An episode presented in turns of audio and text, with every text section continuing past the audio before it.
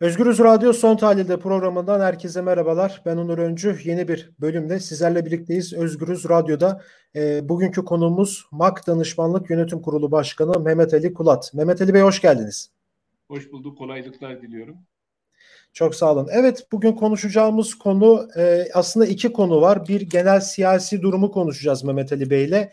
İkinci olarak da da anketleri konuşacağız. E, MAK danışmanlık geçtiğimiz gün e, anketler yayınladı. Biraz o anketlerin içine gireceğiz derinlemesine. E, ilk olarak şuradan başlayalım Mehmet Ali Bey.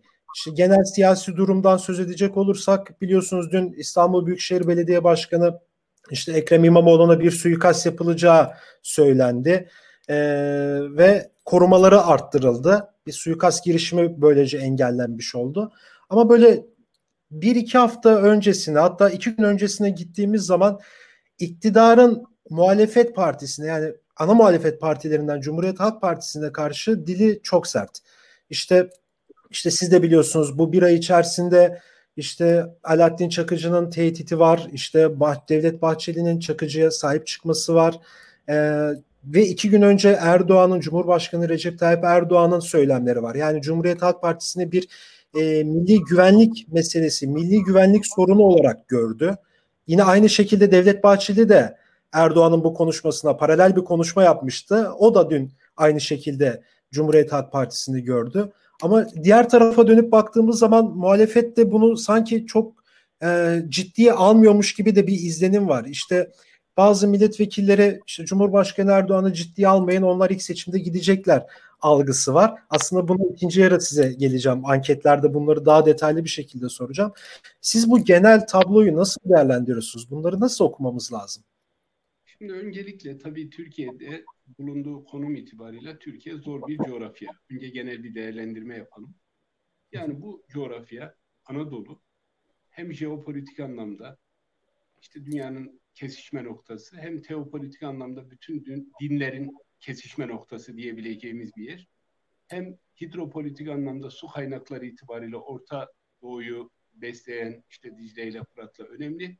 Hem de petropolitik anlamda enerjinin geçiş noktası. Dolayısıyla böyle ülkeler, böylesine stratejik değere sahip ülkeler dünyada hiç boş bırakılmazlar. Terör örgütleri için de bunlar önemli yer tutarlar. Hem de dünyanın büyük güçleri açısından buralar sürekli istikrarsız olsun ve dolayısıyla kolay yönetilebilen ülkeler haline gelsin istenir.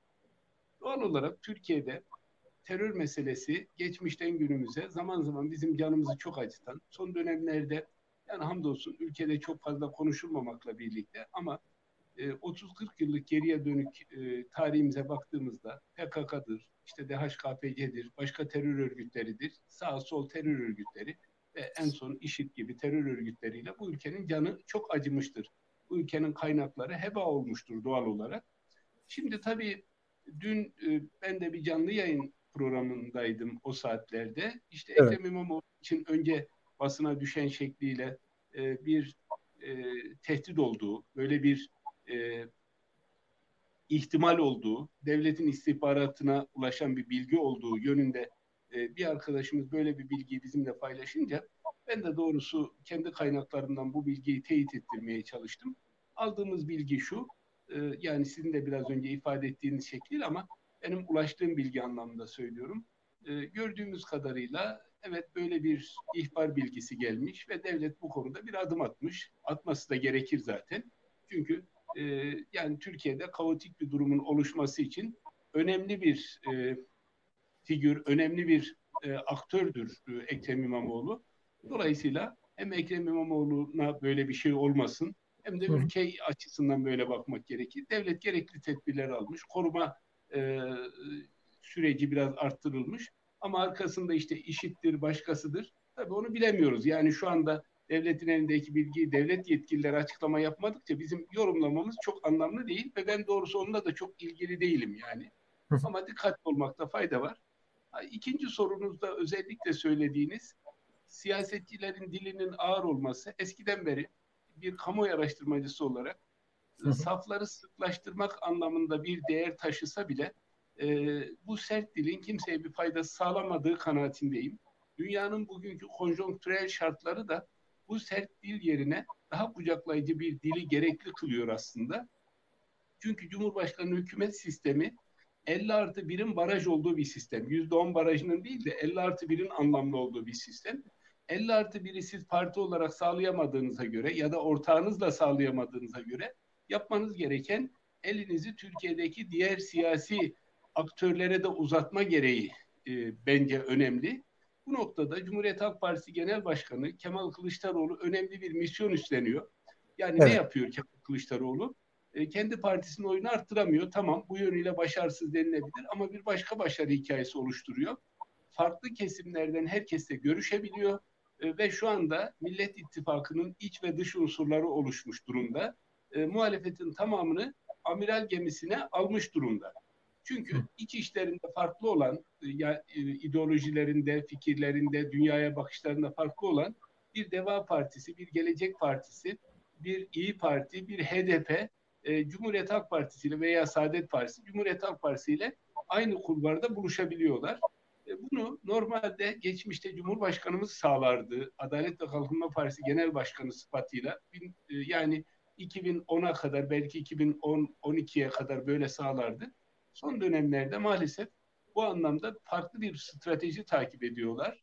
Bu sert dil kendi saflarını sıklaştırma anlamında bir anlam taşısa bile geri kalan tarafın da sertleşmesi anlamına geliyor. Bu da dolayısıyla bana göre e, Cumhur İttifakı'na da fayda sağlamayacağı kanaatindeyim. Evet. Peki buradan e, anketlere geçelim aslında. Cum işte Kemal Kılıçdaroğlu'nun evet kendi partisi olarak işte Cumhuriyet Halk Partisi'nde işte oy olarak ciddi bir yükselme sağlayamaması ama muhalefeti böyle bir muhalefet liderliğine soyunması aslında son yerel seçimlerde de bunu e, net bir şekilde gördük sanırım. İşte Ankara'da Mansur Bey'in kazanması, İstanbul'da Ekrem İmamoğlu'nun vesaire kazanmasıyla. Peki hocam, şimdi biz şu, şu konjonktürde, şu şartlarda biz yarın bir genel seçime gitsek biz nasıl bir tabloyla karşılaşırız? Şimdi Onur Bey, partilerin oylarıyla ilgili değerlendirme yaparız tek biraz sonra ama evet. asıl mesele burada şu. Kim kiminle beraber olacak? Bütün mesele bu. Evet. Bakın eskiden yani bu radyo vasıtasıyla e, dinleyicilere ulaştırabileceğimiz önemli bir bilgiyi paylaşmış olayım. Tabii. O da şu. Giden AK Partili bir seçmen yani A şahsı AK Partili ama kendisi AK Parti'nin de bazı politikalarını beğenmiyor ya da işte il başkanına kızmış, ilçe başkanına kızmış. Ya sandığa gitmiyordu ya da gittiğinde Kerhen partisine kızmış ama başka da kime vereyim diyor. Çünkü Cumhuriyet Halk Partisi'ne onun kafasında, zihninde bir negatif algı var. Gidip CHP'ye de vermeyecek. Sonuç evet. itibarıyla Kerhen gidip partisine oy veriyordu. Ve pek çok seçmen, AK Partili pek çok seçmen şu ifadeyi kullanıyordu. Evet AK Parti'ye kızıyorum ama kime oy vereceğim diyordu. Çünkü bir kri alan yoktu. Şu anda AK Parti'nin kri alanı oluştu.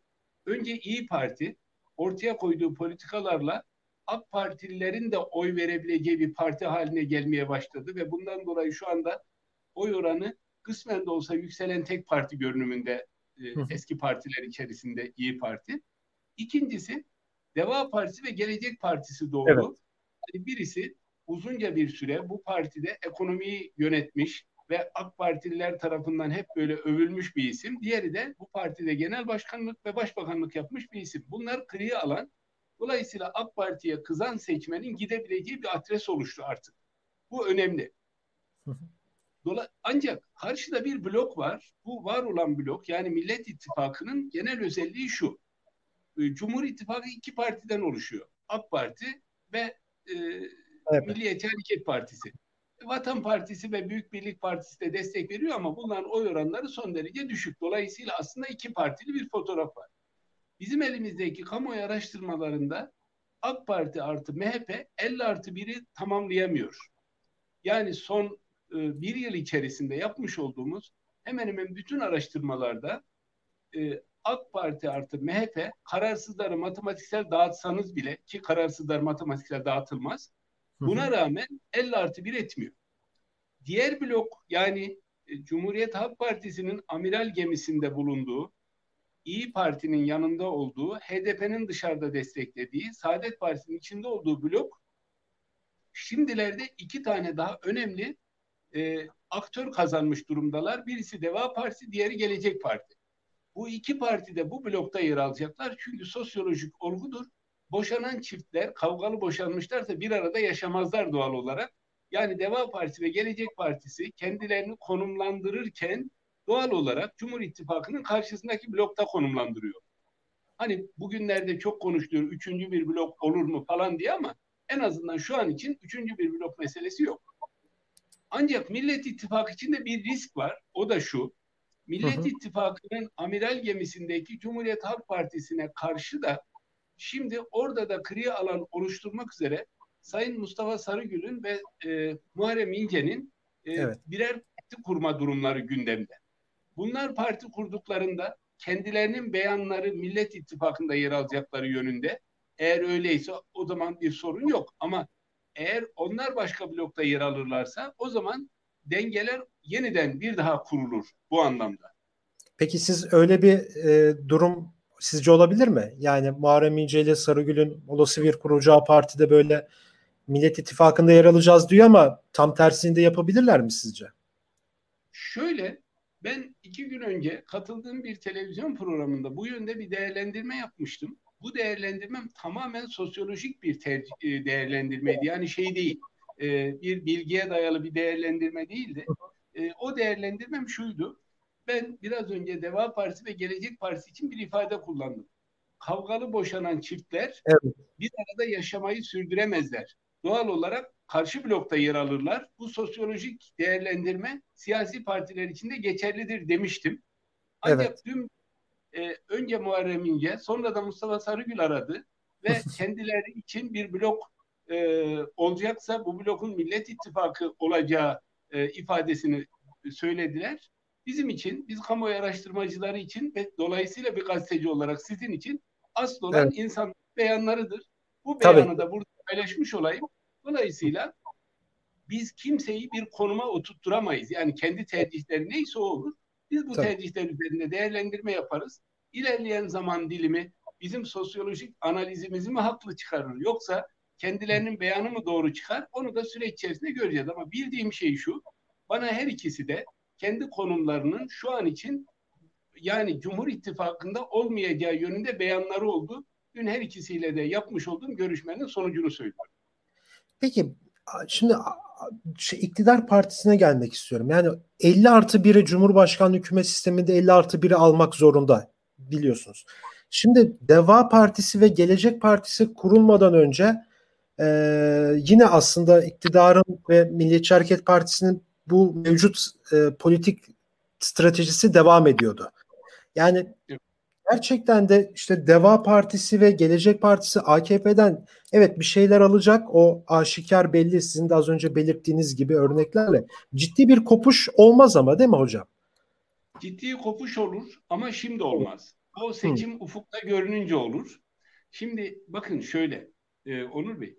E, evet. Siyaset taşları e, genellikle seçimle doğru orantılı e, yeniden karılır. E, şu anda yaşanan e, tabii ufukta bir seçim görünmüyor. Yani görünmüyor derken 2023 zorunlu seçimin olduğu evet. tarih. Ben erken seçimden bahsediyorum. Tabii. Bir erken seçim gündeme geldiği zaman e, hem milletvekillerinin içerisinde bir kısım transferler gündeme gelebilir hem de e, yeniden e, denklemler kurulma çabası oluşabilir doğal olarak. Ancak şu an için tabii bu yeni kurulan partileri biz artık e, yüzde iki bantında görmeye başladık. İki bantı önemli bir bant. Yani bir milyon oy demek. Türkiye'de yüzde bir, beş yüz bin oy demek. Az bir rakamdan bahsetmiyoruz sonunda. Çok, çok Dolayısıyla e, Cumhurbaşkanlığı seçiminin 2.4 ile yani 52.4 ile kazanılmasından dolayı 2.4 diyorum. 2.4 ile kazanıldığı bir Türkiye'de bu iki partinin sadece ikişer ikişer oy aldığında 4 puan ediyor ki e, bunun dışında Türkiye'deki ekonomik şartlar, pandemi süreci, e, işte Milliyetçi Hareket Partisi ile AK Parti'nin çok özdeş hale gelmesi onların işini son derece zorlaştırıyor. Ama tekrar söylüyorum, muhalefeti şu anda motive eden en önemli konu, parti ayırmaksızın bütün muhalefeti motive eden en önemli konu, güçlendirilmiş parlamenter sistem ifadesi. Güçlendirilmiş parlamenter sistem ifadesi öylesine etkin bir kavram ki şu anda herkes güçlendirilmiş parlamenter sistem gemisine biniyor. Herkesin kamerası ayrı. Evet. Dolayısıyla bu güçlendirilmiş parlamenter sistem algısını, olgusunu e, Sayın Cumhurbaşkanı'nın muhalefetin elinden alma adına önümüzdeki günlerde yeni bir hamlesi olur mu? Yeni bir hamle yaparak şu anki Cumhurbaşkanı hükümet sisteminde bir kısım düzenlemelere giderek bunu sağlayabilir mi? Onu süreç içerisinde göreceğiz bence. Evet aslında o biraz da zamanla e, belli olacak şeylerden bir tanesi. Peki burada şimdi baktığımız zaman biraz da HDP'ye gelmek istiyorum ben. Yani iki taraf içinde düşünürsek yani HDP evet Cumhur İttifakı'nda yer almayacak bir parti. Zaten her şey ortada. Ama Millet İttifakı'na da böyle yakınlaştığı zaman hocam tabanda bir birlik var en azından. Yani biz onu son yerel seçimlerde gördük. Tabanda partililer ittifaka, Millet İttifakı'na destek veriyor. Ama iktidar partisi ve MHP stratejisini böyle ya siz işte tırnak içerisinde söylüyorum HDP'leri de aranıza alıyorsunuz siz terörü destekliyorsunuz gibisinden İyi Parti'ye özellikle çok yüklenmişti. Ve aslında HDP'nin çok kritik bir konumda olduğunu, mevcut %10-11'lik bir oy potansiyeli olduğunu görüyoruz. Peki HDP ile ilgili ne söylemek istersiniz?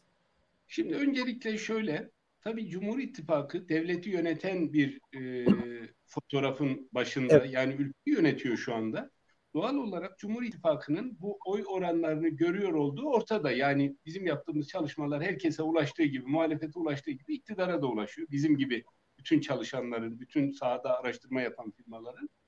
Dolayısıyla önce tabii bu e, noktada bir kısım adımlar atılıyor kendince. İşte İyi Parti bir operasyona uğradı. Bu operasyondu, içerideydi, dışarıdaydı. Ben e, işin komplo teorilerine girmem ama sonuçta bir e, operasyona muhatap olduğu kesin. İster içeriden ister dışarıdan. E beri taraftan Cumhuriyet Halk Partisi'ne yönelik partiler kuruluyor. E, o da yine sonuç itibariyle bu ittifaka zarar verecek eğer ayrı yerde yer alırlarsa. E, beri taraftan e, yani işte Gelecek Parti kurulurken biliyorsunuz partinin başındaki e, Sayın Ahmet Davutoğlu'nun kurduğu üniversite, vakıf vesaire falan onlar operasyonlara uğradılar şöyle evet, ya da böyle.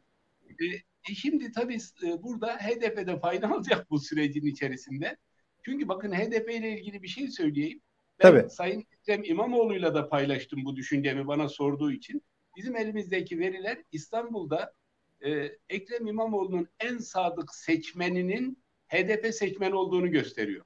Yani neredeyse sıfır fireyle gidip Ekrem İmamoğlu'na destek verdiler. Ankara'da evet. da Mansur Yavaş'a destek verdiler. Hatta HDP o kadar etkili ki bu anlamda Adana ve Mersin'de bakın Adana ve Mersin neden önemli? Türkiye'nin başka illeri yerine bu iki şehri niye söylüyorum? Adana ve Mersin'de AK Parti artı MHP'nin oy oranı yüzde altmıştır.